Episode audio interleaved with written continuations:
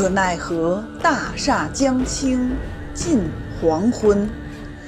审时度势，披荆斩棘，人道是如日中天，定江山。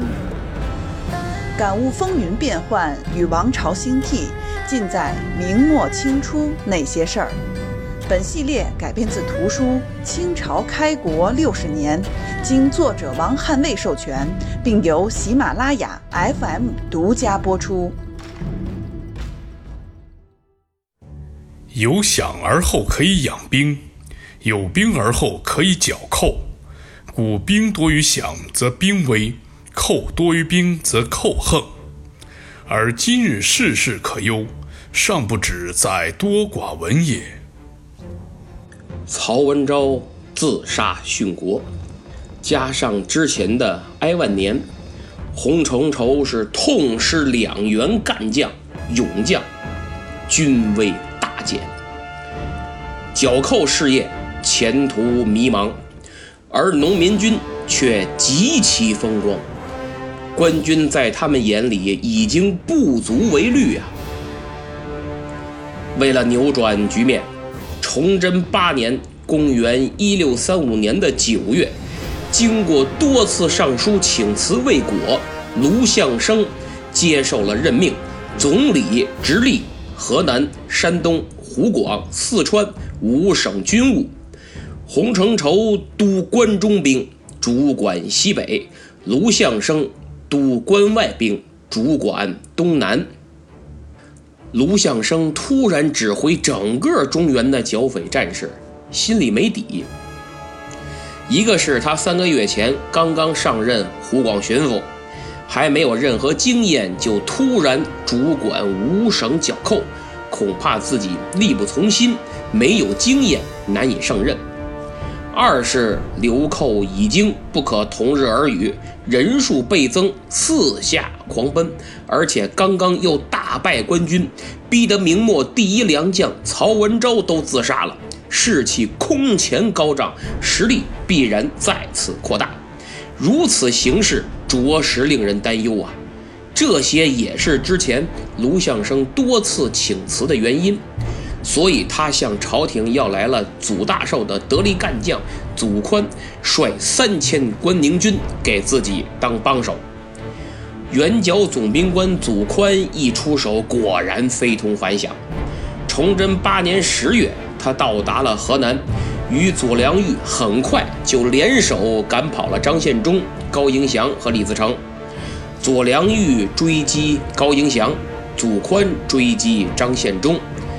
张献忠可是吃大亏了，几次被祖宽追上，大砍大杀。特别是在汝州附近，张献忠率领的农民军被杀一千六百多人，伏尸二十多里。张献忠这么惨，那高迎祥呢？此时，高迎祥、李自成正在围攻汝州城。在此之前呀，卢象升得到奏报，已然日夜兼程赶到汝州。进城之后，清点兵马，一共一万多人哎，这手里人太少啊！但他连感叹缺兵少将的时间都没有，高迎祥、李自成就已经兵临城下了。就见贼兵连营足有百里，气势如虹。粗略一算，至少也有三十万之众啊！如此悬殊，卢象升真是凶多吉少啊！高迎祥的部队不仅在人数上占尽优势，更厉害的是，这支部队啊都配备有盔甲。盔甲只有官军才用得起，因为费用比较高。农民军大多都是皮甲。而高迎祥的部队却装备得起，而且还都是铁甲。骑兵配上防护好的盔甲，就能称得上重甲骑兵了。高迎祥的骑兵每人都有两三匹马，可以换着骑，马匹就能保存实力。而且如果长途奔袭，就可以日夜换乘，马歇人不歇。一天可以跑他几百里，一直以来是让洪承畴都发愁，朝廷提起他就发怵，被视为头号劲敌。卢象升这次面对的就是这个人。卢象升首先解决的是军民一心的问题。面对强大的敌人，别害怕，大家要团结，心往一块想，劲儿往一块使是最重要的。而这恰恰是他的强项。作为最高领导，他取消一切特权和待遇，本来就缺兵少将，现在粮饷又很亏欠。也摆不起谱来，还不如干脆同甘共苦。这样一来，很快就人心归附，稳定了局势。然后卢象升就要着手解决怎么打、什么时候打的问题。经过几天的观察，他找到了突破口，就是城西的敌军。但是问题来了，高迎祥的部队骑兵就有五六万，装备又很精良。而卢象升带来的一万多天雄军，步兵居多，骑兵打步兵那就是屠杀呀。当年北宋也面临这个问题，朝廷解决的办法是神臂弓。神臂弓是宋神宗时期发明的，说是弓，其实是强弩，射程能够远达二百四十多步，其他器械都比不上。成为宋军弩手的制式兵器之一，对付骑兵非常有效。后来金兀术，也就是完颜宗弼的《移行府四帅书》中就说：“武西南征，目见宋用军器，大妙者不过神臂弓，次者重斧，外无所谓。”就是他当年和南宋作战。神臂弓给他留下了深刻印象，连铁浮屠都吃了不少亏。现在卢象升用的虽然不是神臂弓，但也是强弩，效果显著，杀伤力非常巨大。他带领部队出了城，直奔城西的农民军。高迎祥命重甲骑兵前去迎战。结果开战仅仅几个小时，一千余骑兵就死在了明军的火器和强弓硬弩之下。高迎祥的主力骑兵有五六万，阵亡一千多，顶多也就是五十分之一。而相对于他几十万之众的总兵力，就更不算啥了。但问题是，这几十万里，除了能作战的骑兵、步兵等各种兵种。还有相当多的是随行家属啊！这些人不仅没有任何作战能力，一看死了不少人，就开始又哭又闹，奔走呼嚎，吓得到处喊逃命。而且那些战死的义军家属也开始作妖，军心一下就乱了，都认为已经战败了，无心再战。连卢象升到底有多少兵还没弄清楚呢，就开始败退，四散奔逃啊！这不就是当年淝水之战的翻版吗？所以怎么叫兵败如山倒呢？根本制止不住。汝阳之战就此结束，高迎祥的几十万大军就此土崩瓦解。高迎祥赶紧安排精锐部队断后，以阻挡。卢象升的追击，但卢象升只追不击，因为他仅有一万人，不能都带出来。为了行动方便、机动性强，所以只带了两千天雄军的骑兵来追，又没有后援。真把高迎祥惹急了的话，那是狗急跳墙，真拼命，对他们也没好处。更何况高迎祥是有作战经验的，必会留下精锐断后。所以不能着急，要找机会。卢象升就一直跟踪高迎祥，没有急着进攻，一直追到雀山县，卢象升才发起了进攻。之所以在此地作战，一是因为雀山县位于河南省的南部，淮河北岸，西依桐柏、伏牛两山余脉，东眺黄淮平原。境内山区、丘陵、平原各占三分之一，西部山区重峦叠嶂，东部平原一望无际，山间盆地及浅山丘陵广布。我想，卢象升一定是选择有利地形来弥补自己兵力不足的劣势，而对其进行绞杀。其二，雀山位于郑州与武汉之间，被誉为中原之腹地、豫鄂之咽喉，所以要在雀山给予义军重重一击，不能让他们顺顺利利地进入湖北呀。卢象升在雀山再次击败高迎祥，几千天雄军杀敌军数千之多呀。崇祯八年十一月就这么过去了。回顾这一年，大明朝真是每况愈下。崇祯祖坟被刨，义军从被追着打变成了追着打，曹文昭等多名悍将牺牲，洪承畴接连受挫。后金又攻破长城，进来侵扰劫掠。对于朱由检这个二十多岁的年轻人来说，心理压力真是太大了。还好卢象升在这一年最后的两个月里扭转了中原剿寇的战略局势，否则连春节都没法过了。春节是个很重要的节日。无论是流寇还是朝廷官军，都是老百姓啊，都得过春节，所以比较默契。这期间没有什么动作，等春节一过，都开工了，各自打算新年要有个新气象啊。崇祯九年的正月，卢象升在凤阳大会诸将，布置作战计划，研究作战策略，讨论作战方案。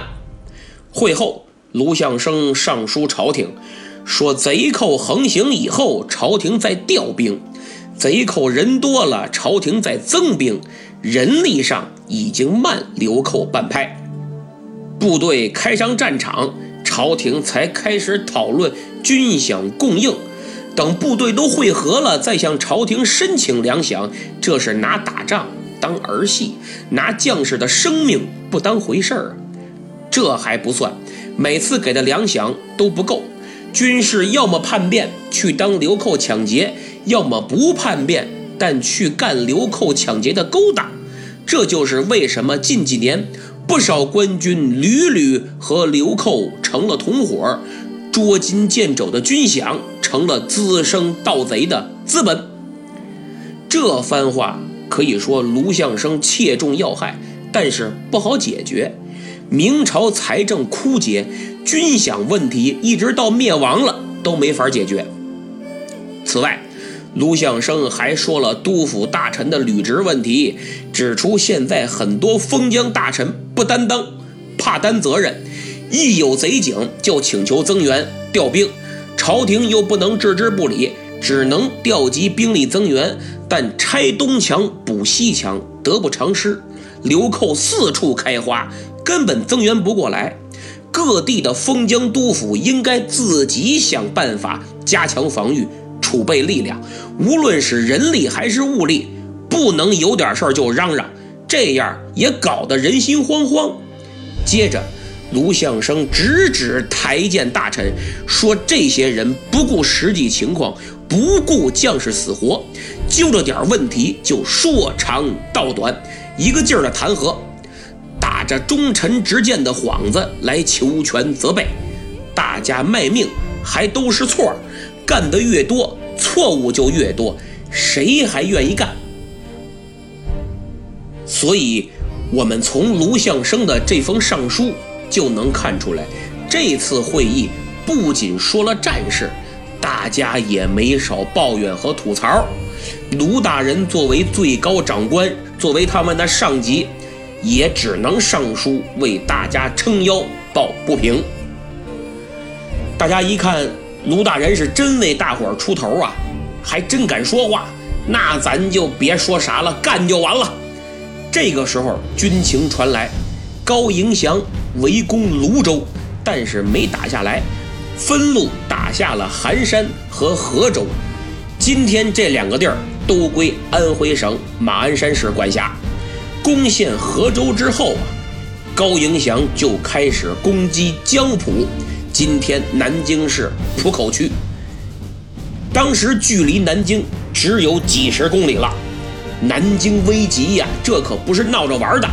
去年正月祖坟凤阳被刨，今年正月要是南京再丢了，崇祯肯定自杀的心都得有。不仅因为南京是第二个首都，更是因为朱元璋的陵墓也在南京，朝廷大为震惊啊！南京兵部尚书立即调集重兵。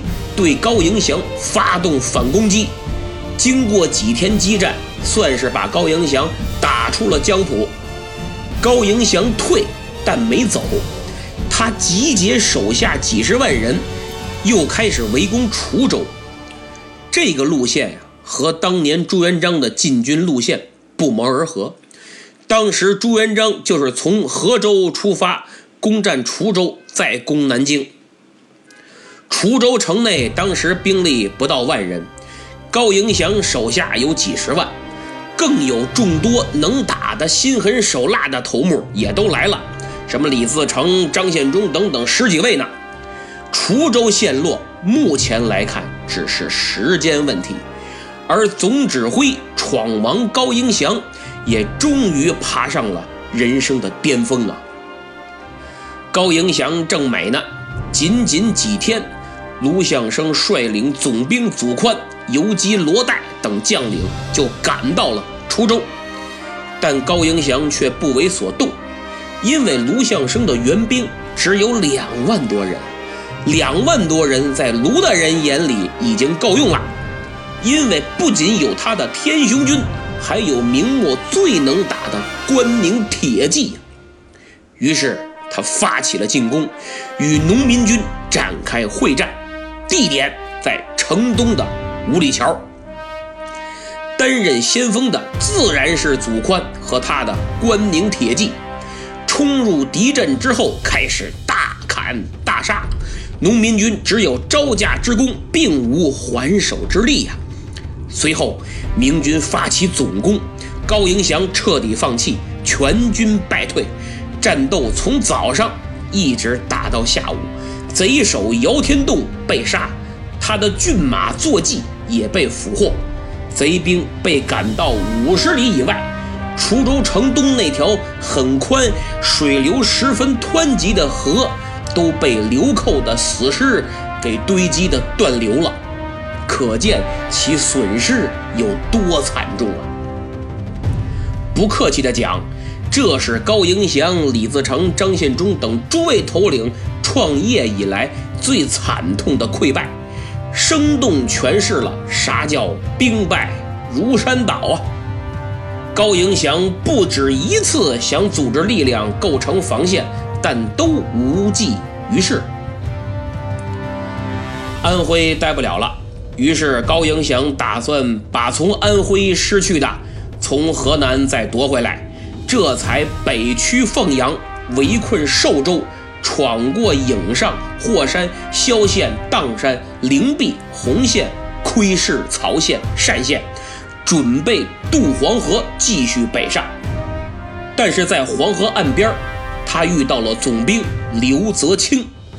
刘总兵不含糊，虽然手里人不如农民军多，打是打不过的，但是刘总兵掌握着渡口啊，他就堵在河对岸。封锁渡口，烧毁船只。高迎祥看了看，别无他法，更是无计可施，只能掉头往回走。贼兵一路上又掳掠了考城和宜丰，就是今天的兰考县，然后西去。高迎祥还派了一支人马进犯亳州，中途改变路线，转而打进归德（今河南商丘）。没想到碰到了永宁总兵祖大乐呀！原来这时候朝廷为了尽快扑灭义军，不仅调祖宽入关，祖大乐也前来助战。面对关宁铁骑，这支人马毫无悬念被打得抱头鼠窜，跑路的方向是开封，可他们连气儿都没时间喘呢。走到开封西南的朱仙镇。没想到陈永福正堵在那里等他们呢。陈永福虽然不是岳飞，没有岳武穆那两下子，但是对付义军还是可以的。于是，农民军有幸在当年岳飞大败金兀术的朱仙镇，过了一把时空穿越的瘾，扮演了金兀术被杀的大败。陈永福当时虽然没名儿，但后来他却让李自成成了独眼龙啊！这股贼兵一败再败，就逃往登封与大军会合。高迎祥觉得形势严峻了，处处有堵截，阵阵有高手啊！于是高迎祥决定分路开往豫州和南阳。豫州就是今河南省方城。卢象升此时掌握了高迎祥的动向，他有一个大胆的计划，就是要在正确的时间与正确的敌人在正确的地点打一场正确的战争。正确的敌人自然就是高迎祥和李自成的主力部队，正确的地点就是七顶山，此地。位于河南南阳附近，卢象升亲自前来部署合围，祖大乐、祖宽、罗岱等一干人等全部领兵参战。此时的高迎祥手下还有近十万人，就兵力而言，大致是卢象升的两倍。更关键的是，他的主力重甲骑兵依然还有三万多人，但战争的结果。号称第一强寇的高迎祥竟然毫无还手之力，主力基本被全歼。高迎祥、李自成的精锐骑兵损失殆尽，仅带着上千号人夺路而逃。高迎祥是辛辛苦苦这些年一仗回到解放前呢。高迎祥之所以屡战屡败，除因指挥失误以外，与对手卢象升实力强劲大有关联，因为卢大人此时不仅有一贯善战的天雄军，更得到了关外驰援的辽东兵马之助，虽只几千人，但已经相当可观。明末军队若论战力，在辽东常年与后金军厮杀的关宁铁骑，可谓首屈一指。所以高迎祥再强大，也只能屡屡失利。但尽管如此，高迎祥仍被明廷视为最大敌手。就在他屡次被卢象升击败的时候，兵科给事中常自玉仍上书崇祯说：“贼取九十人，闯王为最强，旗下多降丁，甲仗精整，不武不乱。”非他属妾比，宜合天下之力，悬重构，必得其手。就连屡败高迎祥的卢象升本人，也不得不承认，他并未完全重创高迎祥。他说：“众贼合之，固有十余万；分之，亦各有数万。而闯王又第一城墙，谁能挡者？”御楚必将鼎沸矣。就是七顶山一战，虽大败高迎祥，斩获众多，但他们分路逃跑，逃到河南和湖广，必然又要再起波澜呐。鉴于此，崇祯九年二月，卢象升驻兵南阳，让祖大乐防守汝宁。祖宽防守邓州，自己亲率各路官军进逼贼寇，同时派使者去通知湖广巡抚王梦隐、云阳府治宋祖顺，说贼兵现在已经精疲力尽，我们从东西两面夹击，你们要赶紧布防，拦截贼军于汉水以北。不能让他们逃跑，要在豫楚边界一举将其歼灭。但湖广巡抚王梦隐、云阳府治宋祖顺没有完全执行好卢大人的指示，也可能是没怎么打过仗，毫无经验。防线部署得很松弛，这下可给了高迎祥可乘之机。他领着义军由均州和光华渡过汉江，均州就是今天湖北省丹江口市，光华就是今天湖北省老河口市。渡过汉江以后，就进入了云阳和襄阳的山区。消息传来，卢象升瞬间陷入困境。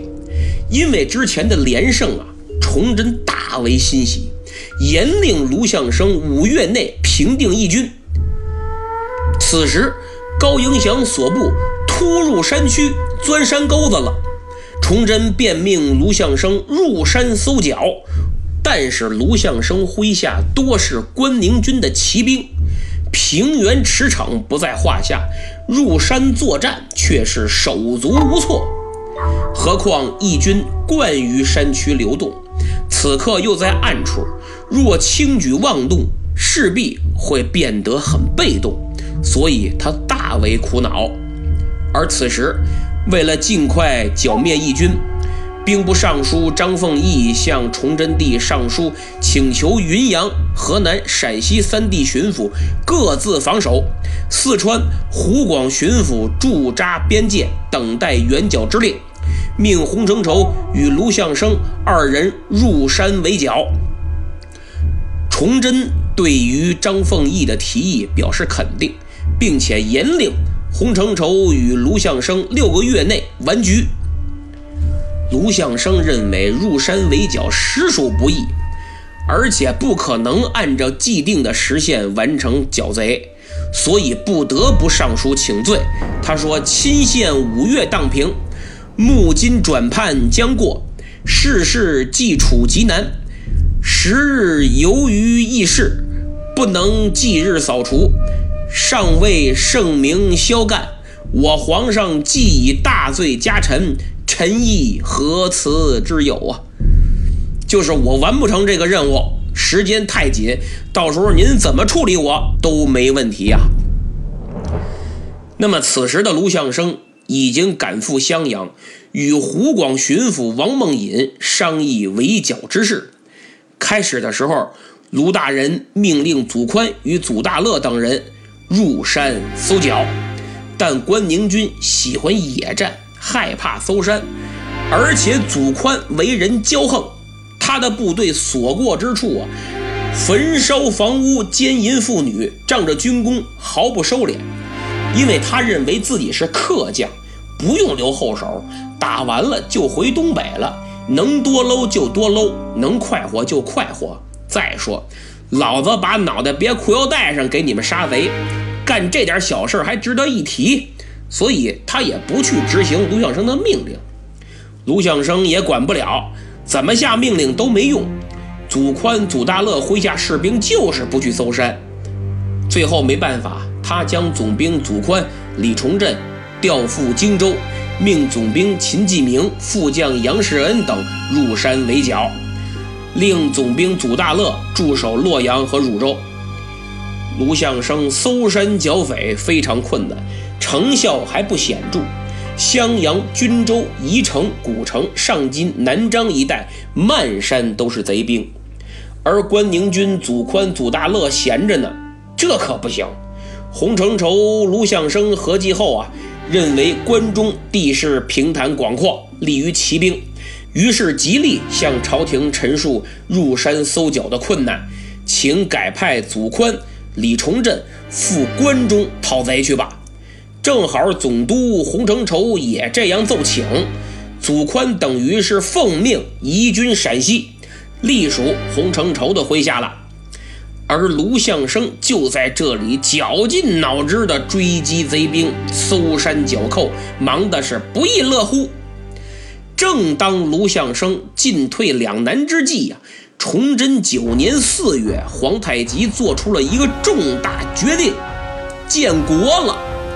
皇太极建都于沈阳，定国号为清，年号改为崇德。这事情来得太突然了。之前我讲了，皇太极还打算议和呢，也在积极议和，怎么突然就称帝了？这还得从去年收复察哈尔部众说起。崇祯八年，皇太极天聪九年，林丹汗病死。二月二十六，皇太极与朱贝勒选兵一万，命多尔衮统帅岳托、萨哈连、豪格等贝勒出师前往寻找察哈尔林丹汗之子所在地，将其收降。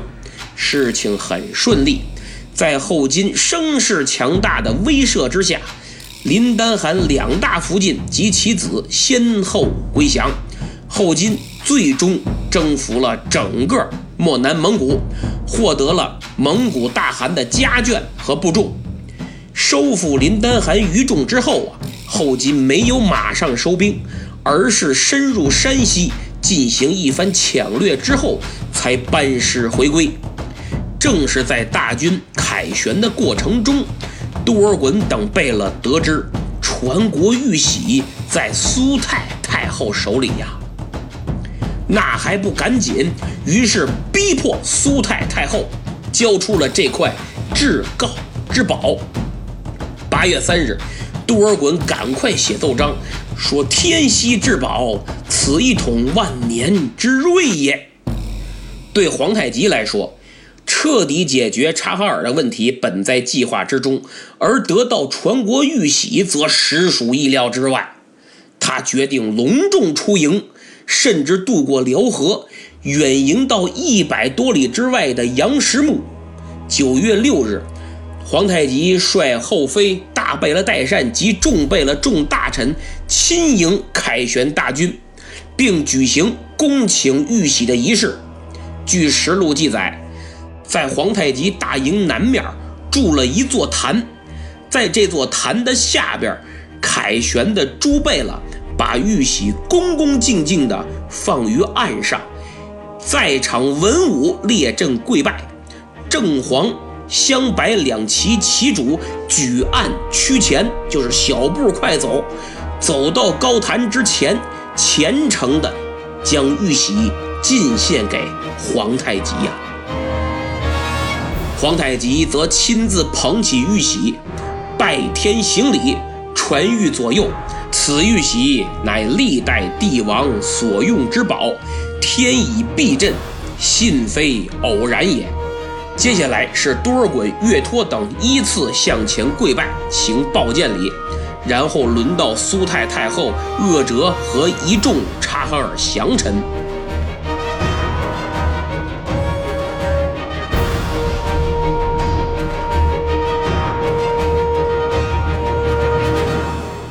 喜得玉玺，这是件轰动爆炸性的新闻，并且持续发酵，大有文章可做。尤其那些在后金任职的明朝降将表现得尤为积极。都元帅孔有德自前线送来奏章，说自古受命之主必有受命之福。昔文王时，凤凰鸣于岐山，今皇上得传国玉玺。二诏略同，此宝实非寻常，乃汉时所传，迄今两千余年，他人不能得，唯我皇上得之。同一天，还收到总兵官耿仲明上书，说天赐宝玺，可见天心之莫佑矣。唯愿早正大统，以慰臣民之望。至此，这块玉玺。已被渲染为历代传国玉玺、历代帝王之宝、镇国传世之宝。然而，这个所谓的玉玺，它真的是传承两千余年由和氏璧打造的传国玉玺吗？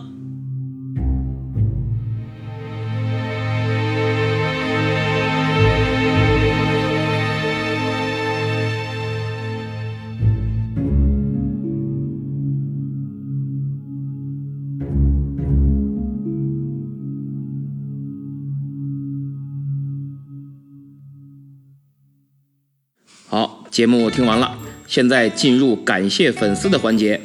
上一期节目第六十九回，评论区抢到沙发的听友，名叫幺八幺六八零零 JDXE 啊，幺八幺六八零零 JDXE。他留言说：“严哥，提醒你今天周末啊。”要是敢不更新，呵呵，哒哒哒哒哒哒哒哒点儿点儿点儿，我就下周再来看看更新了没有。然后两个哭的表情，哈哈，这位朋友很可爱，评论的文字都自带着情绪。哎，这我这不是忙吗？这节目又难写，它跟讲故事不一样。我这需要查阅大量史料，必须要沉下身子，踏实的写，所以更慢了，多多包涵呐啊。而且呢，我还有个《三国演义》的专辑，必须周更，所以分身乏术。不过我会尽量努力。一个明末清初，一个无演义不三国，这两个专辑只要你听了，绝对会眼前一亮，相信我啊！所以你也可以听听我那个三国的专辑啊。第二位感谢的听友叫科尔苏四点底沙加，科尔苏四点底沙加。他于九月八日早上八点五十五分，在第六十七回给我留言说：“纳木中和巴特玛瑙是阿巴亥部，不是科尔沁的。”嘿，真是这位听友听得真仔细，而且他绝对是一个明清史学专家。林丹汗的这两位福晋，我都说成是科尔沁部的了，其实不是啊，是阿巴亥部的，是我错了啊，多谢您的批评指正。那么也希望其他朋友对我的节目多多指教，咱们共同学习进步啊！为了表示感谢，展现主播的诚意，今天这二位听友每人赠送特别礼物一份，是一本不可错过的好书。这本书的名字叫《显微镜下生命的奥秘与遐想》，是两位口腔医学界的名家，一位叫李铁军。北京大学口腔医院教授、副院长，另一位叫彭志祥，广东光华口腔医院教授，二位的联袂之作。我之所以向大家推荐这本书，不仅因为这二位名家在其专业领域的建树，更是因为当我翻开第一页，我就被深深的震撼了。李教授以敏锐的视角，透过显微镜，发现了人体细胞蕴藏的壮丽景观。而彭教授以灵动飞扬的文字，充盈着对自然、人生、历史的哲学思考。这是一场以微观视角和超乎想象的奇景，携手激扬文字，探求世界的风云际会。我更为可以感受到二位医生艺术家将医学与艺术跨界融合所带来的生命之美而三生有幸啊！李铁军教授与彭志祥教授倾心创作、联袂推出的这本著作，真的会让每一位读者，哪怕只看一页，就会在灵魂深处被深深的触动。现在，我把书送给你，也希望你能跟我一起感受这部著作的魅力。请以上这两位听友把地址私信发给我，我邮寄送书。其他听友如果想拜读此著作，可以点击节目时间轴上的小购物车图标前去查看。相信我，只要你对人文方面感兴趣，此书必读。好，这期就到这儿，咱们下次再见。